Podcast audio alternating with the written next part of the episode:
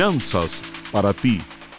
Bienvenidos amigos a otro episodio de Finanzas para ti. Yo soy Carlos Palazzi y con nosotros, como siempre, nuestra queridísima actriz, presentadora, cantante y experta en finanzas, Anaí Salazar. ¿Qué tal, mi querido Carlos? Un placer estar nuevamente contigo y, por supuesto, con toda la gente que nos acompaña a través de nuestro canal de YouTube. Gracias por recomendarnos, síganse suscribiendo, sigan compartiendo para que muchos tengan la oportunidad de, pues, de tener todo este conocimiento que cada semana, eh, pues, muchos expertos vienen a compartirnos, Carlos. Absolutamente, absolutamente. Y en estas últimas semanas hemos empezado a recibir muchísimos mensajes de gente preocupada por, ¿será que de verdad viene una recesión? ¿Sabes qué, Carlos? Ahorita que estabas diciendo eso de si viene una recesión y el tema tan importante eh, que vamos a tocar el día de hoy, muchísima gente como que no sabe y no tiene bien clara la idea de qué es exactamente una recesión, a qué le podemos llamar una recesión, cómo la podemos identificar, de qué manera la podemos palpar, o sea, una, una persona, una recesión a quién le afecta, ¿no? Al individuo, al individual o le afecta a la empresa, vamos a tratar de esclarecer todas esas dudas que mucha gente eh, nos ha compartido y que yo creo que sabes qué? que sí es bien importante eh, a lo mejor decir todos esos puntitos, Claro. porque de verdad que pues eh, sí estamos ante una posible recesión, si no es que ya estamos en ella y, y mucha gente no sabemos ni para dónde apuntar. No, definitivamente. Y la primera cosa, llamando y entrando en el tema, lo más curioso de una recesión es que nadie sabe cuándo estamos en una recesión hasta que salimos de ella. La fecha exacta de cuándo entró y cuándo terminó, como tal no lo sabe, sino ya cuando va de salida. Y eh, hay muchos factores que definen una recesión. Si esta es una pregunta, es bueno, ¿cómo definen técnicamente una recesión? Ajá, La primera es dos trimestres de reducción del crecimiento económico del país. Y eso ya pasó el 2022. Pero el gobierno dijo no hay recesión. Por- ¿Por qué, Carlos? O sea, porque en este caso, o sea, si, si es una cosa como digamos mecánica, o sea. ¿no? Si tú sumas uno más uno, pues ahora sí que pues, te dan dos, ¿no? ¿Por qué si pasó eso no se declaró como una recesión? La primera cosa es quiero que todo el mundo lo tenga claro. La economía es la única ciencia inexacta. Legalmente conocida como una ciencia inexacta. Entonces hay un viejo dicho que los economistas pasan la mitad de la vida prediciendo lo que va a pasar y la otra mitad de la vida explicando por qué no pasó. Eso es básicamente lo que van a, a- lo que vemos ahí. Ajá. Pero la razón es simple. Como una consecuencia típica de una recesión, aumenta el desempleo. Y aunque hubo una reducción de la producción en Estados Unidos y del Producto Interno Bruto por dos trimestres seguidos, no, no, no aumentó el desempleo. De hecho, el desempleo se ha reducido a niveles históricos que están desde hace más de 40 años. Porque de hecho hay muchos empleos. Ahorita, eh, acuérdate que ah, también estamos pasando por un momento, al menos aquí en los Estados Unidos, en los que había tantos empleos para la gente y era la gente la que no venía a trabajar, ¿no? Mucha gente, acuérdate que después de la pandemia, cuando después de los estímulos y todo este numerito, o sea, eh, también hubo muchísimo emprendimiento, mucha gente comenzó a buscar una forma de ganar dinero desde sus casas, eh, de, en emprendimientos, de cosas que, que a lo mejor nadie pues, nunca había hecho y muchísimas empresas se quedaron pues sin, sin empleados. Absolutamente. Y hay un fenómeno que es la pandemia. Tiene dos, dos componentes. Uno, las ayudas económicas. El gobierno, mucha gente está pensando, bueno, aquí en Estados Unidos dieron 1.200 dólares en un cheque, después otro, y ese cheque venía acompañado de más dinero si tenían hijos, etcétera. Pero también vino la ayuda a empresas y a empresarios y una cantidad de gente que logró ahorrar y hubo desempleo y pagaron un desempleo muy alto. Entonces, la gente, la gente que tiene su emprendimiento o su empresa recibieron asistencia del gobierno, pero la gente que era empleada recibió una gran cantidad de dinero del desempleo. Entonces, mucha gente decía, me sale más barato no gastar en gasolina, no gastar en Claro. transporte, como en la casa, y vivo el desempleo y me queda más plata. Es un fenómeno. La otra cosa es que nos ac- acordemos que 10 millones de personas se retiraron de la fuerza laboral por el COVID. Unos porque realmente se retiraron y otros porque emprendieron. Y otros porque murieron. Y otros porque murieron. La verdad es, otros porque murieron. Pero la realidad es que mucha gente redujo y ahora tenemos una gran necesidad de nuevos empleados y gente que no está dispuesta a trabajar. Entonces, la- el fenómeno que estamos viendo ahorita es que el gobierno se le está saliendo de las manos el tema de la inflación. Los precios suben, vayan a comprar un cartón de huevos, que es una de las cosas más famosas. Oye, ahorita, digo, ahora en el 14 de febrero la cantidad de memes era así como Claro. de, te demuestro mi amor, ahora sí que regalándote el- los huevos, ¿no? Digo, Claro. y, y en el buen sentido, en el estricto sentido de la palabra. Claro, claro, no, absolutamente, absolutamente. O sea, Pero es que a eso, a eso es lo que vamos. El, el tema es que ahorita la- el costo de la vida se ha encarecido salvajemente y sigue subiendo. Y el gobierno lo que tiene que hacer es buscar la manera de balancear esto. El problema que tenemos es que la política del gobierno es de seguir gastando, pasando una ley antiinflacionaria que lo que hace es generar más inflación, pasando leyes que lo que están haciendo es eh, trayendo más dinero al sistema eh, económico. Y eso es altamente inflacionario. Por el otro lado, tienes a la Reserva Federal que lo único que tiene, su único instrumento es dos cosas.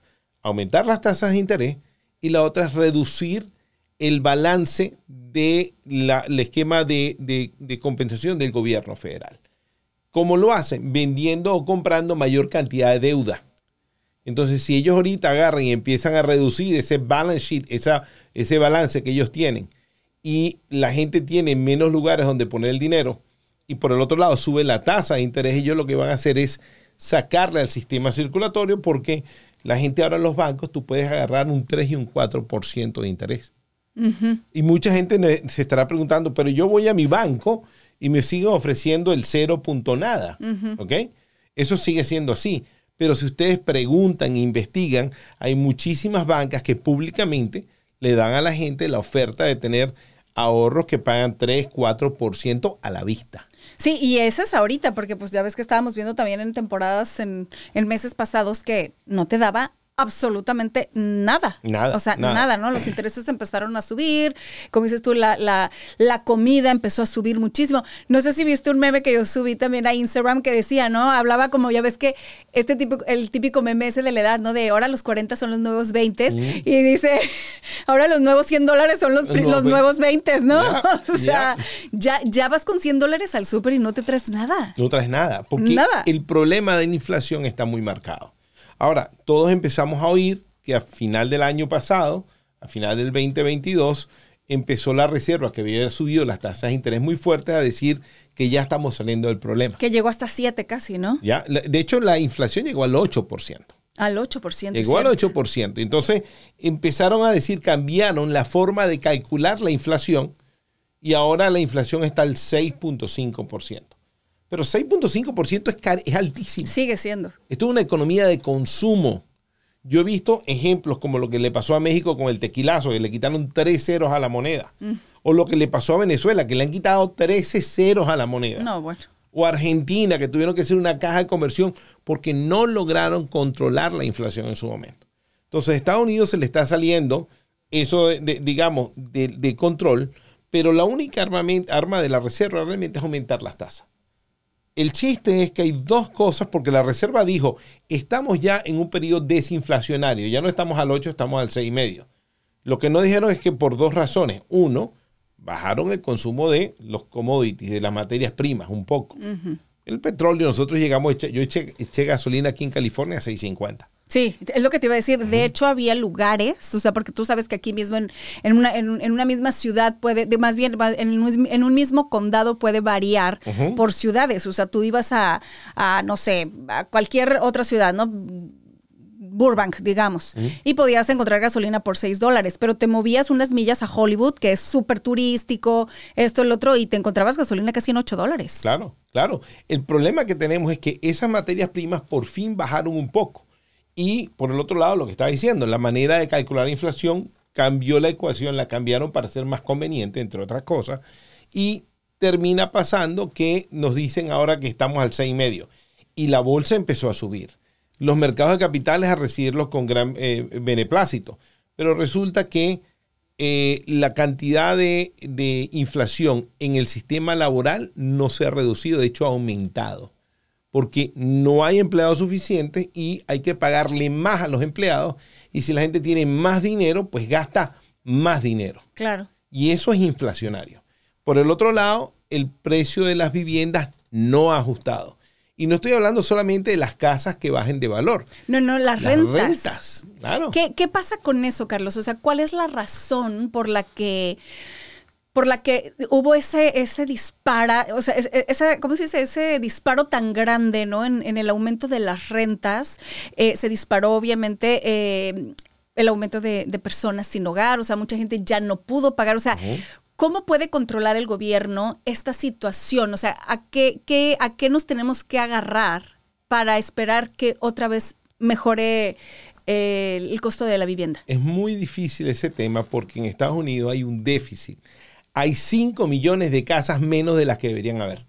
Necesitamos 5 millones de casas.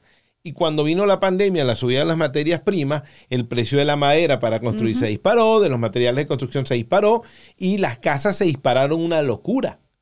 Entonces yo tengo amigos que compraron casas en la Florida por 600 mil dólares y esas casas en dos años, tres años, cuatro si acaso, llegó a un millón, millón cien mil dólares. Wow. Estamos hablando de una subida 70-80% en una casa. ¿Cómo, ¿Cómo pasó eso? Ahora, mucho de esta materia vamos a explicarles ahorita exactamente de qué se trata y cómo prepararnos, porque la recesión como tal, como le afecta la- al bolsillo de la gente, todavía no nos ha llegado. Y esa parte es muy interesante porque para el que se prepare, esto puede ser una gran oportunidad y para el que no esté preparado, pues va a ser un momento de tragar duro como ya nos pasó antes, como en el 2008-2009. Claro. So, amigo, venimos en un minuto con un poco más de finanzas para ti.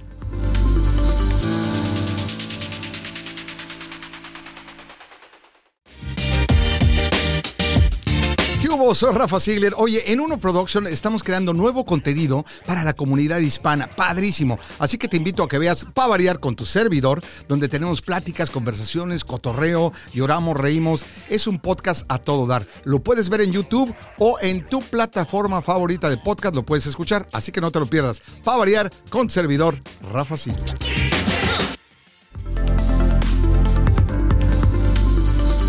Muchísimas gracias por continuar con nosotros aquí en Finanzas para ti. Estamos hablando de la recesión, o sea, qué hacer si, si venimos a caer en una recesión, cómo nos preparamos y todo eso. Pero, ¿cuáles son prácticamente los errores, Carlos, que podría cometer un país, o sea, un gobierno, para caer en una recesión? Hay muchos factores. La primera cosa es entender que la economía tiene ciclos. Ciclos donde vamos a una gran bonomía, una gran demanda y cualquier cosa que cambie, cambia hasta el gusto de la gente y la tendencia va, va cambiando y puede generar una recesión. Lo más importante es cuando lo- los gobiernos empiezan a tomar políticas, especialmente como imprimir dinero, lo que llaman dinero inorgánico. Y Estados Unidos tiene haciendo esa política desde los 70, que aumenta y aumenta, simplemente imprime más dólares para cubrir la necesidad, porque ellos son los que fabrican el dólar y el dólar es la moneda que maneja el mundo. Eh, si ustedes compran petróleo, los países que compran petróleo lo compran a dólares. No lo compran en euros, no lo compran en yuanes. Y la moneda de transacción mundial es el dólar, porque es la moneda más fuerte. Ahora, mientras esa situación siga, eso genera inflación. Vemos que este gobierno, ahorita estamos hablando de que en junio, hasta junio nos va a llegar el límite de la deuda. Estados Unidos está llegando a un límite de más de 34 trillones de dólares en deuda y que va a tener que ser una excepción y expandir ese, ese, ese límite de deuda a un monto aún mayor. Y la gente cree que es el fin del mundo. Pero esta sería la vez 73 que eso pasa desde la Segunda Guerra Mundial. Eso viene pasando una y otra y otra y otra y otra vez. Lo que pasa ahora en este fenómeno es la pandemia. Porque durante la pandemia este país tuvo que salir con 5 trillones de dólares para todas las asistencias en todos lados. Pero no se produjo 5 trillones más. Se imprimieron 5 trillones. ¿Y, y cuáles son las consecuencias? O sea, digamos, para, para todos, ¿no? O sea, no nada más estamos hablando de, de personas como, como individuales, ¿no? O sea, que dices tú, ok, eh, a lo mejor eh, vienen viene los precios más altos, a lo mejor pues menos trabajos o lo que tú quieras. El ejemplo pero más fácil ¿cuáles es este. son las Esto lo- consecuencias? lo- lo- te lo puedo decir. Este teléfono, imagínate que en el mundo no hay sino 10 teléfonos como esto. Y hay solamente 10 dólares. Y se tienen que intercambiar de manos todos los teléfonos por todos los dólares. ¿Qué va a pasar? Que termina a un dólar por teléfono para que se puedan intercambiar todo. Pero ¿qué pasa si de golpe ahora hay 100 dólares y los mismos 10 teléfonos? Ahora se van a ir a 10 dólares Claro. cada, cada teléfono. El problema es que el dinero no está repartido igual para todo el mundo, que es la teoría socialista o de los comunistas, que todo el mundo el dinero estaría repartido. Porque fenómeno sería que si tú repartes el dinero y la riqueza a nivel mundial igual para todos, no le doy tres años hasta que esté nuevamente en las manos de lo que originalmente estaba el dinero. Porque son las costumbres de cómo manejan su dinero, etcétera, etcétera, etcétera. Entonces el problema que tiene ahorita la gente es, si yo no estoy preparado para la recesión, no puedo tener la oportunidad de tomar ventaja de cuando las cosas se pongan mal. Cuando la recesión termine de pegar, si es que caemos en una recesión, hay una alta probabilidad de ello, en mi opinión, estamos ahorita un 60-40 que vamos a una recesión, en mi opinión. Hay expertos que dicen que no, pero en la última semana han salido incluso miembros de la Reserva Federal que están diciendo que a lo mejor hubiera valido la pena seguir subiendo las tasas en base de medio punto porcentual en vez de un cuarto de punto porcentual, que es lo que hizo la Reserva. Y para ser un poquito más claros, digamos, ¿no? Para la gente que nos está ahorita viendo que diga, a ver, pero ¿cómo? ¿Cómo me voy a enterar si hay una recesión? Ahorita que dices, estamos a punto. O sea, dame cinco ejemplos, cinco puntos que tú digas, si pasa esto, si pasa esto, si pasa esto, si pasa esto, si pasa esto, estamos en una recesión. Básicamente van a pasar tres cosas. La primera, vamos a ver despidos masivos en compañías que Ya lo no estamos sean viendo. pues solamente estamos de tecnología, Ah, ok, porque te digo, ahorita estamos viendo despidos masivos, o sea, pero en compañías de tecnología. ajá, Cuando los despidos lleguen a las otras compañías, como de comida. de comida, eh, de todas estas cosas, comida, cuando ya no hablemos de tecnología, tiendas, de ropa, o sea, ese tipo de cosas. todas esas van a pasar. Segundo, una reducción del consumo, la gente gaste menos. Ahora, fenómeno, cuando al final del 2020 se calculaba que había un exceso en las cuentas de ahorro de los americanos en Estados Unidos de 2 trillones de dólares. 2 trillones de dólares más de lo que tenían antes. Ese consumo está por debajo de un trillón, ese exceso. Ya se gastaron más de la mitad. Lo otro, en lo que va del 2023, el aumento de deuda en tarjetas de crédito y gastos del consumo se ha aumentado como en la, en la manera más rápida de los últimos 20 años, incluyendo el 2008. Wow. Entonces, ¿qué es lo que va a pasar? Si la gente se gasta los ahorros y se endeuda hasta la coronilla, llega un momento en que no puede gastar. Si la gente no puede gastar y no compra, la compañía no va a vender el producto que tiene. Y si la compañía no vende el producto que tiene, no le puede pagar a las personas que le hicieron las partes para armar su producto. Entonces, ahorita, en este momento, ¿qué puede hacer la gente? Porque entende, entiéndase algo, ¿no? Cuando tú estás hablando de una recesión y estamos hablando de empresas y estamos hablando de gobiernos y todo eso, pues a lo mejor se ven afectados de muchas maneras, pero la gente, esa- esas personas siguen comiendo. Pero las personas de bajos recursos, Carlos, ¿cómo se preparan para una recesión? Los ricos no se van a ver afectados. Pues es a lo que voy, digo, se verán afectados de cierta manera. Sus compañías se ven sus compañías, pues sí, ¿no? Pero me refiero, es a lo que voy. O sea, van a seguir durmiendo en su casota y van a seguir comiendo, Comiendo su lo comida que muy comen, sabrosa y ¿sabes? etcétera, O claro. sea, pero una persona, o sea, la mayoría de las personas de bajos recursos, o sea, ¿cómo se van a ver afectados o qué pueden hacer para prepararse? La primera recomendación es traten de reducir el monto de las deudas que tienen. Si tienen deudas de tarjetas de crédito, traten de reducir esos montos. Si tienen tarjetas que no puedes reducir de un solo golpe, llamen a las compañías de tarjetas de crédito y díganle que están pasando una mala situación, que quieren que le bajen la tasa de interés por un periodo de tiempo o muévanla a una tarjeta que no les cobre intereses por un periodo más o menos largo de tiempo, pero no para que gasten más, Claro. para que no tengan que pagar los intereses. Ahorita que dices eso, fíjate que eh, es, es muy, muy buen consejo que, que busquen. Hay muchísimas empresas, digo, muchos bancos que te ofrecen tarjetas a 15 meses sin intereses, 18 meses sin intereses y todo eso. Y búsquenlas de verdad. Y eh, lo importante es que usted puede pagar una tarjeta con otra. Y, ahí es donde no tú puedes, necesariamente puedes llamar a ¿no? tu banco y tu banco a lo mejor te da una ayuda. Y hay gente que me dice, yo llamé, ok, llama otra vez. ¿Cuántas veces? Las veces que sea necesaria hasta que te den la ayuda. Porque ellos tienen planes que van cambiando diario. Claro. Y ellos prefieren que tú les pagues menos intereses a que termines tú en una bancarrota o haciendo lo que llaman los, los americanos un default, que dejes de hacer los pagos. Porque el nivel de default en lo que va de año viene subiendo aceleradamente también. Entonces, esos son factores que, que- que afectan. ¿Qué es lo que la gente va a ver? Bueno, cuando vea los despidos masivos en esa área, cuando vea desaceleración en el consumo, son los dos factores que faltan. El tercero sería ver una reducción en los precios de los bienes raíces. Y hablo de precios de ventas de casa y precios de las rentas. De las rentas que... Sí, acuérdate cuando la pandemia, que empezó la pandemia, había gente que se mudó del estado y aquí te ofrecían en Los Ángeles, en Pasadena, en, en Glendale, te ofrecían, muévase, le damos tres meses gratis. Eso pasaba aquí durante la pandemia. Ese tipo de fenómenos tendría que verse. Ahorita, por ejemplo, digo, yo tuve la suerte de cambiarme en pandemia, pues este, tú ya conoces mi, eh, mi, casa, que es tu casa, y, y nosotros nos mudamos ahí justo en, en, ese, en ese periodo, ¿no? De la pandemia, por otras razones, incluso porque pues donde yo vivía era zona de montaña y por los incendios y todo este rollo, y me acuerdo que cuando yo estaba buscando, o sea, que vi ese lugar y yo dije, aquí quiero vivir, pero ha de ser carísimo, ¿me entiendes? O sea, porque pues es privado, ya sabes, ¿no? Entonces, justamente, Carlos, ahorita le, les eh, platicaba yo con Dani, ¿no? Y le digo, es impresionante, o sea, ahorita si yo quisiera vivir ahí, o sea, no puedo. No pudiera.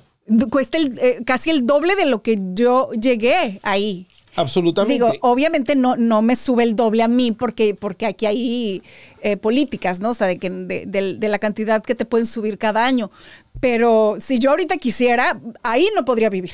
Es que eh, en California tienes muchas restricciones, pero yo tengo amigos que viven en el sur de la Florida y le subieron la renta de una manera dramática, 40, 50% de un día a otro. Antes costaba, el año pasado costaba eso, pero ahora ya cuesta esto, ¿no? Tal cual, tal cual. Y hay cantidad de gente que me dijo, me voy de, qué sé yo, de Miami a Orlando, porque me es más barato, e incluso gente que se fue del estado a las Carolinas, a otros estados un poco más baratos, porque ya no les da sencillamente no les está bueno, aquí acuérdate que hubo el fenómeno de que California empezó a migrar muchísima gente hacia Texas, hacia Nevada. O sea, la gente empezó a irse y obviamente pues el, porcentaje de, de, personas que se quedan sin hogar, California, yo creo, Carlos, en más de, en los casi 10 años que tengo aquí en este país, yo nunca había visto la cantidad de homeless que se están viendo. Hay un drama, hay un drama en todas las costas de Estados Unidos. Impresionante. Pero California es el número Es el número Definitivamente. Y lo que no se justifica cuando tenemos un estado que tiene un surplus, que tiene un excedente de dinero que se cuenta en los billones de dólares y la gente está en la calle. Exacto. Y no estamos hablando de tres o cuatro. Pero la recesión, ¿qué va a generar? Va a generar eso, va a generar mucha más gente perdiendo sus rentas de sus casas, muchas más casas siendo yendo a foreclosure porque la gente pierde el trabajo y no va a tener cómo pagar la casa. Va a, va a representarse por un reflejo de lo que vivimos en el 2008. No creo en lo particular que sea tan marcado, tan fuerte. ¿Por qué? Porque esta recesión es inducida por el gobierno, por la Reserva. ¿Por qué tienen que inducirla? Porque la alternativa sería una hiperinflación y eso sería el tequilazo de México. Eso sería la reducción en la pérdida económica de Venezuela, y ahí de Argentina. El dólar perdería mucho valor. Eh, estaríamos hablando del fenómeno que comprarías una pizza y la pedirías a tu casa y te dirían son 300 dólares una pizza. Entonces, el costo es mucho más alto de que sufrir eso. Y cuando digo que esta es inducida es porque la reserva va a poder tener también la capacidad de echarla para atrás. ¿Cómo? Bajando las tasas porque ese es el único instrumento realmente fuerte que ellos tienen. Entonces la van a subir hasta el punto que quiebren algo. Van a tener que quebrar algo. Ellos quieren quebrar dos cosas, la inflación en el empleo y la inflación en las viviendas. Si ellos rompen esas dos cosas, la, la, la economía se ajusta. Ahora, va a traer sus consecuencias. El gobierno seguramente va a dar asistencia, no como en la pandemia, no va a dar esas ayudas como la pandemia, pero sí a la gente de primeras necesidades van a tener su desempleo, van a tener alternativas que los ayuden. ¿Cómo se prepara uno para esto? Vuelvo al punto. Tengo que salir la mayor cantidad de deudas, no hacer gastos innecesarios. Si tengo que comprar algo, me pregunto, ¿esto es algo que necesito o es un gusto que me quiero dar? Claro. Porque si es algo que necesitas, primera necesidad, hazlo. Pero si es un gusto, aguántate aguántate por dos razones. Número uno, prepárate, porque si caemos en recesión o no, los precios va a desacelerar. Y si desacelera, vas a poder conseguir una oferta más barata. yo estoy desesperado por cambiar carro. Ahorita, ahorita, por ejemplo, sí bien, de, bueno, ahorita que dices de los carros, pero también eh, volvemos un poquito a lo de las casas, porque hace pues todavía no más de seis meses, tú sabes, incluso los carros usados se subieron de valor, yo creo que como nunca. O sea, entiéndeme que, por ejemplo, yo compro mi carro, ¿no? Yo compro mi carro que tenía li, que era lease y termino mi lease, lo compro y pues ya tiene pues un valor, ¿no? O sea, me daban más dinero de lo que valía mi carro, o sea, de lo que yo lo compré. Sí. o Ya. sea, ya usado por dos, Ya. por dos años que lo que, que lo que yo compré el carro. Sí, no, no, absolutamente, absolutamente. Como te decía, yo estoy desesperado porque que estaba hablando con mi esposa, eh, que, que ya hemos hablado de vamos a comprar un eléctrico, un eléctrico, un eléctrico. Y la noticia que Tesla empieza a bajar los precios de los carros, obliga a Ford a bajar los precios de los carros y sencillamente empieza la competencia. Porque cuando lleguen al precio correcto, la compra, la demanda va a salir. El problema que hay ahorita es que mientras la Reserva Federal siga subiendo las tasas de interés y las mantenga ahí, porque incluso ellos suben una o dos veces más, pero las mantienen arriba donde está, se va a parar la cosa. Y ellos necesitan parar los dos mercados, el laboral y esto. ¿Qué es lo otro que hay que estar listo? Si yo tengo dinero líquido, cuando pegue la recesión, yo voy a poder comprar cosas que valen mucho más por mucho menor precio. Y mi recomendación, amigo, amiga, no compre cosas que pierdan valor. Que- Como los carros. como los carros. O sea, por ejemplo. Compren cosas que den valor, como acciones, fondos mutuos, propiedades, joyas, todas esas cosas en su momento, porque va a bajar el valor de muchas de esas cosas y yo las voy a poder comprar por un precio mucho menor. Hay gente que compra monedas de oro. Las monedas de oro tienen un valor. Si cae el valor de la moneda, yo agarro mis dólares y los Y compro. ahora te voy a decir una cosa, el oro, por ejemplo, es uno de los valores más estables Ujú. Que hay, en, o sea, ahora sí que de todos los activos que uno pueda comprar y que te puedes hacer, yo creo que el oro es uno de los más estables. Y la gente tiene un poquito de miedo, ¿no? A esto de las inversiones, porque la- obviamente, como dicen, para, para invertir en la bolsa de valores, la gente tiene que tener estómago. Y la inversión en la bolsa de valores tampoco se trata de que compro hoy para quererlo sacar mañana. No. Eso es más como a largo plazo. O sea, ya cuando una persona se interese por hacer ese tipo de inversiones, tiene que sentarse con un experto financiero para que le explique cómo es y, como te digo, ¿no? Tener el estómago para aguantarlo. Ahora, si la gente quiere hacer inversiones un poquito más seguras, digamos, el oro es una buena opción. El oro siempre lo es y les voy a decir algo antes de que vayamos al corte, pues les vamos a traer algo muy bueno. El oro, históricamente, por más de 100 años, lo que varía de precio es 1.9%. Sí. ¿Qué te quiere decir? Que no es tan excitement, no es tan fancy cuando va de subida, pero lo adoro cuando todo viene de bajada, porque se mueve muy poco y la tendencia poquito. siempre es subir un poquito, muy poquito y siempre a subir Todo baja y el oro es de lo más estable. lo más estable. O sea- Ahora, así como eso, hay muchas cosas que la gente puede hacer y les voy a dar unas cuantos tips, pero solo después de este pequeño corte y ya volvemos con más de finanzas para ti.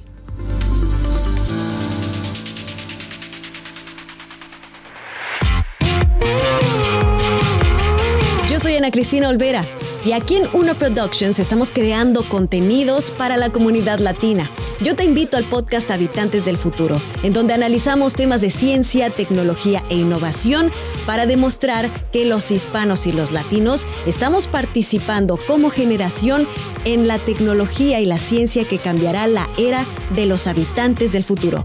Búscanos en tu plataforma favorita.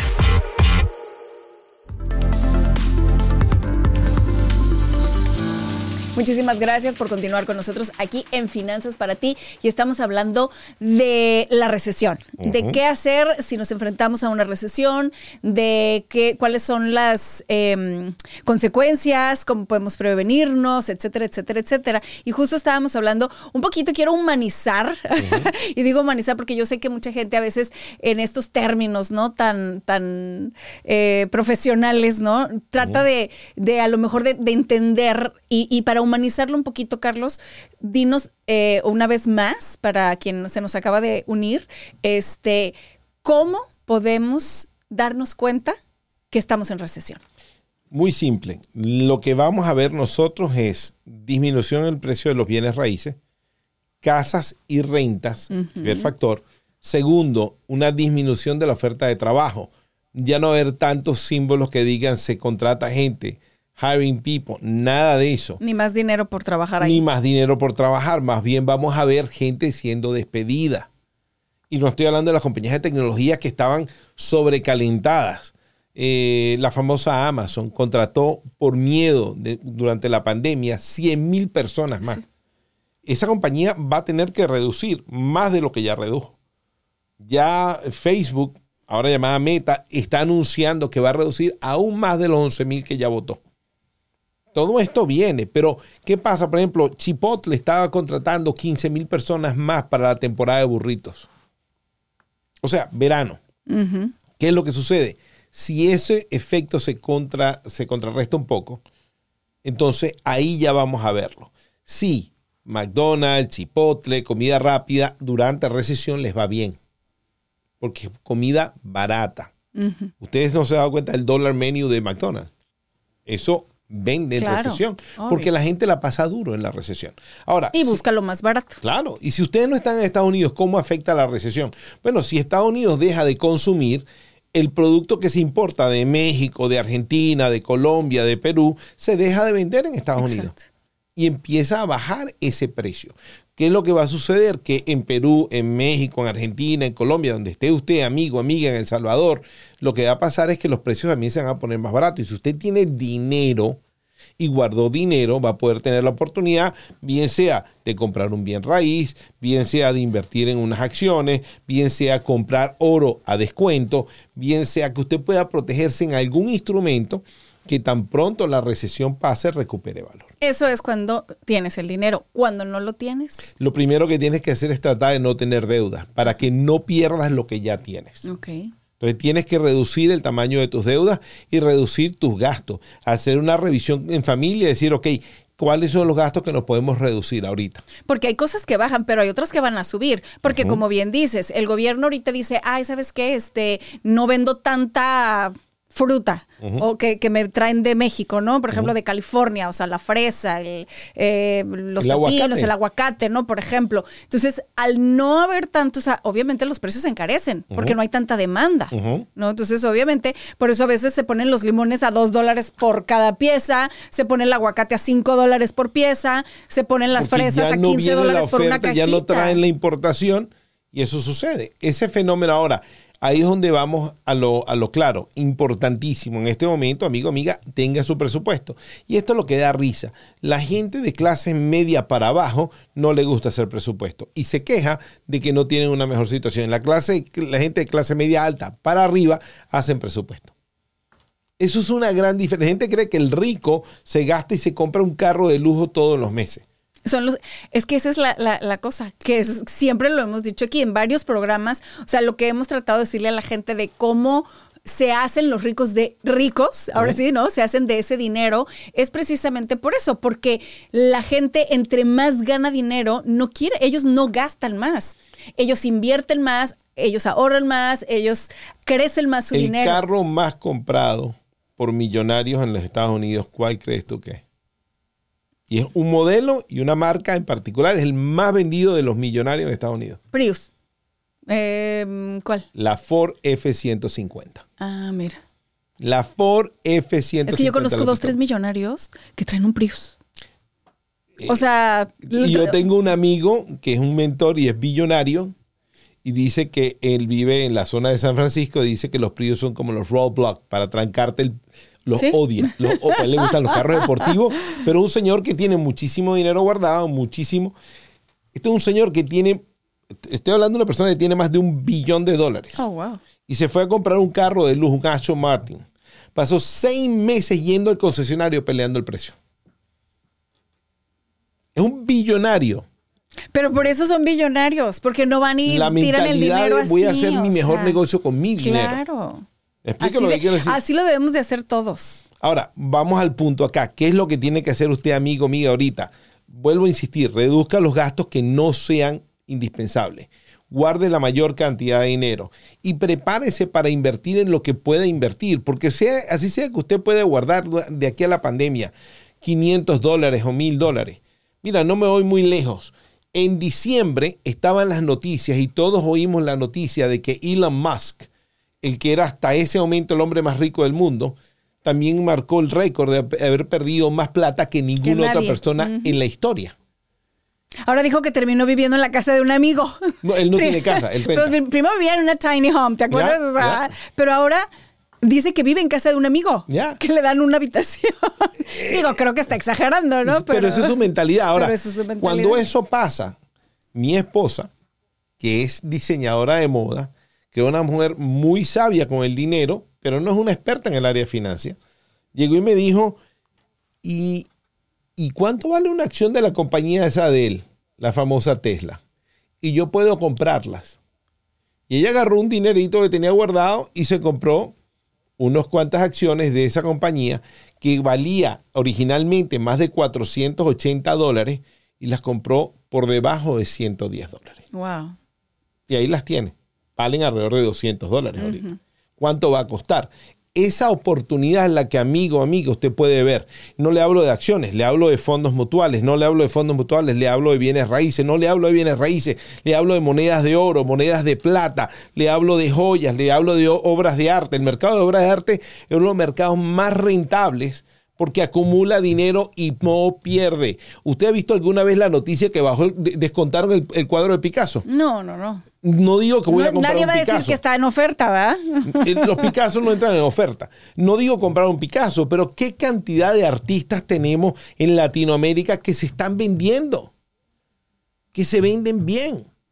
Lo que pasa es que acuérdate que acabamos también de pasar por esta burbuja donde la gente eh, le, le apostó, ¿no? Por ejemplo, ahorita que decías del arte, pues a todo lo que era, pues eh, los famosos, este, ¿cómo se llaman? Ay, se me fue el nombre de los... El arte virtual. Ah, lo- la- la- las monedas, la, ah, Produ- señor productor, ¿cómo se llaman? Los NFTs. Los NFTs, ¿no? En la criptomoneda. O sea, toda esta burbuja que hubo este, de tecnología, eh, ahora sí que de, de comprar eh, cosas abstractas, ¿no? De gastar millones de dólares. O sea, había, no sé si tú te acuerdas de un NFT de, creo que de un chango, una cosa así que costaban no sé cuántos millones de dólares y ahorita creo que cuesta 25 o 30 y hay dólares. una demanda una- gigantesca metida por eso, y no solo eso, sino en el Wall Street Journal de hoy, hoy el día que estamos grabando, no el día que está saliendo el programa, sale eh, la noticia que el SEC, el Security Exchange Commission, va a aumentar la cantidad de cosas que las personas que estamos en la industria tenemos que hacer para poder poner nuestros clientes a cualquier exposición de criptomonedas a cualquiera. Salió una de las grandes compañías que venía de Corea del Sur, que decían que iban a hacer una moneda estable, los acaban de, de- de mandar eh, eh, criminalmente por fraude. Sí. O sea, ¿Por qué? Porque hay muchas cosas que no estaban reguladas. Ahora, ¿qué es lo que le digo a la gente? Señores, prepárense. Porque van a poder. Si lo, si lo de ustedes es comprarse un carro, seguramente va a haber alguien que tiene el carro que usted quiere y que no lo va a poder comprar, no lo va a poder pagar y van a poder tener que recuperar esos carros y van a tener que rematarlos. Así es. Entonces, si lo suyo es un carro, va a haber remates de carros como nunca antes. No, no, no lo recomiendo como una inversión, Claro. pero sí es lo que la persona necesita, por, a lo mejor para su trabajo. Exacto. O sea, a lo mejor va a ser el, momento. Eh, Es el momento para hacer eso. Pero es el momento de tomar ventaja. Otra cosa, a lo mejor usted tiene un negocio de jardinería. Usted tiene claro que si usted mantiene su negocio y hace ofertas durante la recesión, probablemente usted va a agarrar más clientes que muchos otros, porque lo primero que cortan es, en los Estados Unidos es al jardinero y a la persona que hace las piscinas. Son los dos primeros gastos que corta la gente en recesión. Jardinero ya no le pagan y al que viene a limpiar la piscina nunca le pagan. Entonces, si la gente está en esos negocios y yo puedo recortar gastos, puedo hacerle ofertas a mis clientes muy tentadoras que simplemente cubran mi costo al mínimo. Eso va a hacer que cuando pase la recesión yo pueda tomar mayor cartera de clientes. Claro. Entonces, esto es simplemente tomar ventaja. La recesión no es mala, es un ciclo. El ciclo donde la economía va subiendo y va como un carro y se va aumentando el calor de la economía hasta que se sobrecalienta. Y, y como antes de cerrar este, este programa, Carlos, ¿qué se ha aprendido, eh, tanto los gobiernos, qué aprendimos las personas de momentos anteriores, ¿no? Como lo que pasó en el 2008, o sea, de las recesiones anteriores, ¿qué es lo que, lo que, lo que los gobiernos y, y las empresas, por ejemplo, han aprendido de, de, eso? De la recesión del 2001, del, de la, del dot-com, las compañías de tecnología aprendieron mucho y manejan mucho mejor sus balances. De hecho, no vemos una quiebra masiva en compañías de, de, de tecnología. Con eso dicho, en lo que va del mes de enero y el mes de febrero, ha aumentado vertiginosamente el número de bancarrotas corporativas, porque hay una cantidad de empresas que ya no pueden pagar.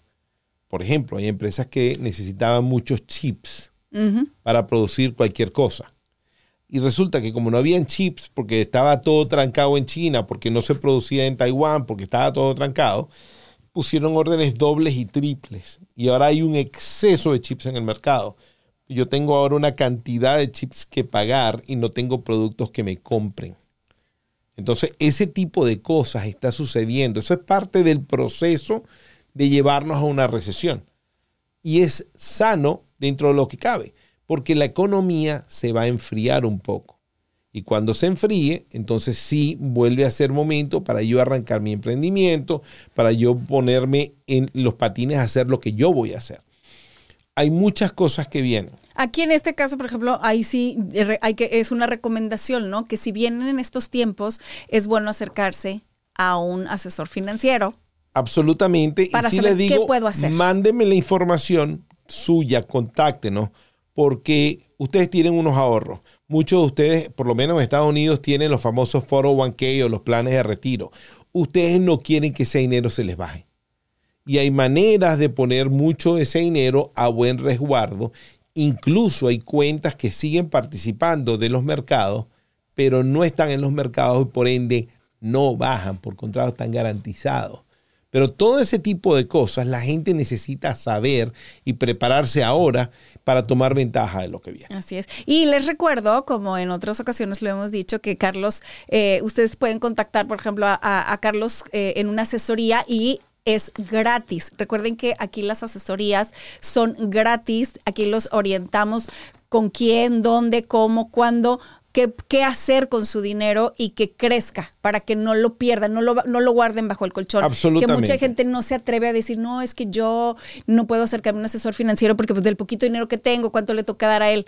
No, es gratis, aquí se le asesora y la intención de todos nosotros es que usted haga crecer su patrimonio. Y también les dejo, les dejo saber a todos, porque mucha gente está pidiéndonos asistencia. Y yo los puedo referir con mucha gente que conozco que están en la industria, pero estamos cortos. Si usted me ve, amigo, amiga, usted está en los Estados Unidos y usted le interesa entrar al mundo de la finanza, escríbanme por acá, porque yo los puedo contactar con la compañía, con la persona adecuada que les puede enseñar el cómo. Y créanme que hay muchísima gente que necesita de todos estos servicios. Así es. Entonces, amigo, amiga, para mí ha sido un placer nuevamente estar hoy con ustedes. Mi nombre es Carlos Palazzi. Yo soy Anaí Salazar. Y les queremos desear un muy, muy, muy feliz resto de su día. Finanzas para ti es producido en los estudios de Uno Productions en Glendale, California. Producido por Carlos Palazzi y Christian Walter. Producción ejecutiva Luis Medina. Productor asociado, Aleira Thomas. Postproducción, Carlos Knight. Finanzas para ti es una producción de Uno Productions Inc.